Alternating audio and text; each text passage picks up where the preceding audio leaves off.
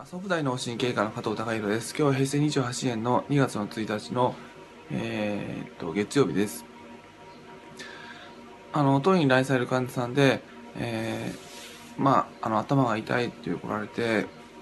で、まあ、脳出血とか脳梗塞とか脳腫瘍とか差し当たって、まあ、医学的に何か治療しなきゃいけないことは今今のところありませんよ。まあ、診断としては、あまあ、緊張型頭痛、あるいは片頭痛ですよっていうお話をさせていただくと、あ、そうなんですか、よかったって言って、あのーまあ、何もないんだったらいいやって言って、まあ、帰られる方がいます。で、まあ、あの、こういったビデオメッセージを通しても、まあ、僕自身は、まあ、健康になっていきましょうとか、あの、成長していきましょうとか、自分変化していきましょうという話をさせていただいてるんですけども、まあ、あの、まあ、なんて人間はそういった、その、成長した方がいいのかっていうことだとは思うんですけども、まあ、別に、あのまあ、ゴミ屋敷で住んでて満足している人もいますし、あのまあ、頭痛の状態があったとしても、それで幸せだったら幸せでいいじゃんって思う方もいるかもしれないですし、あのうんまあ、あの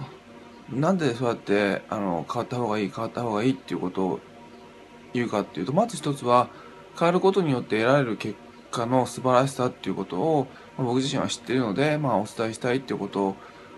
と、もう一つは、あの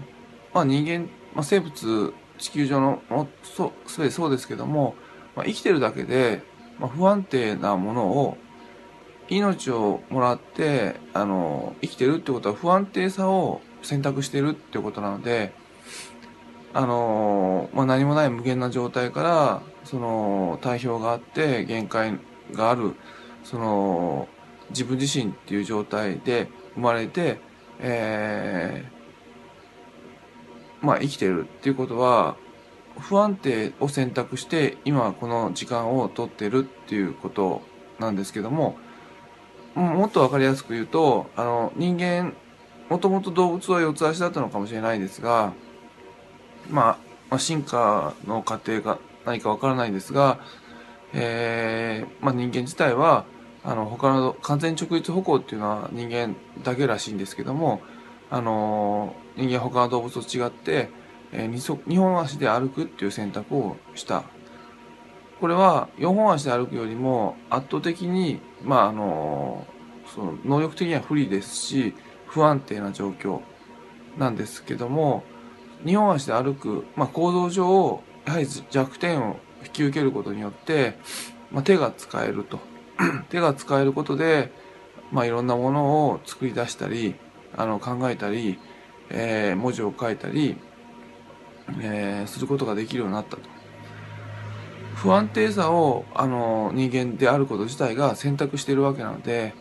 不安定っていうことは、あの、まあ、そこで満足しちゃうと、あの、パタッと倒れちゃうわけで、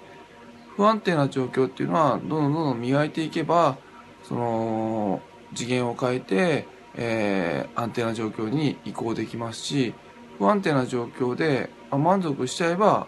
落ちちゃう。まあ、例え話で言えば、あの、まあ、飛行機が離陸するときっていうのは、まあ、不安定な状況ですけども、地面をその高速で走ってて、まあ、そこでもうこのまま何もしなくていいやって言えば離陸しないで、そのまま走ってるだけだったら、滑走路が切れるか燃料が切れて、うん、どっかに追突しちゃう。まあ、それを頑張って、あの、もっと走ってれば、次元を変えて空を浮くことができると。で、あの、まあ、状況的に、まあ、あの、よく言われているのは、ゆゆでガエルっていう話もあるんだと思うんですけども、えーまあ、カエルに熱いネットをかけると、えーまあ、それは怒って、どっか逃げちゃいますけども、あのまあ、カエルさんに、ゆっくりゆっくりこう、ぬるま湯をつからせて、あの、ゆっくりなペースで、こう、その水のお湯の温度を上げていくと、だんだんこう、カエルは気持ちいい状態になって、その環境に、まあ、居座っちゃって、で、気づいたら、温度は、まあ、すごい、あ水の温度はすごい温度になって、えーカエル自体は、まあ、死んじゃうっていうような、あのー話があるんですけども、まあ、そういったあのぬるま湯に使って気持ちいいなって思ってると、まあ、いつの間にかあの自分自身はあのダメになっちゃう。でこれはなんで変わらなきゃいけないかっていう話に結びついていくんですがその前提として僕たちあの生きてるっていうことはあの、まあ、そもそも不安定な状況であの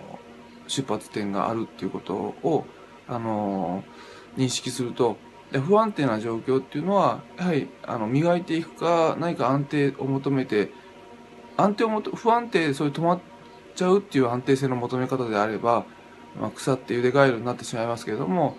あのどうにかしてやっぱりそのバランスを取れた状態に持っていきたいなっていう試行錯誤をすることによって逆に不安定な状況がバネになって、まあ、その次元を変えて自分の成長を促していけるんじゃないかなと思います。でそういう意味であのまあ、毎日毎日ちょっとその、前向きに、あのやっていきましょうっていうようなことを、まあ、今お話しさせてはいるんですけども、まあ、とにかくもう一つは、あの、人間の思考回路としては、まあ、そのままでいいやっていう潜在意識がよく働く。まあ、その茹でがある状態を望む働く、働きっていうのが、まあ、人間の深い部分の心理状態であるので、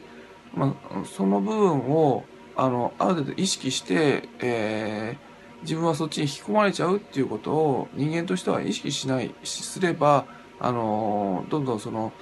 体の健康状態もいいですし、まあ、日々の状態もあの QOL っていう生活の質もあの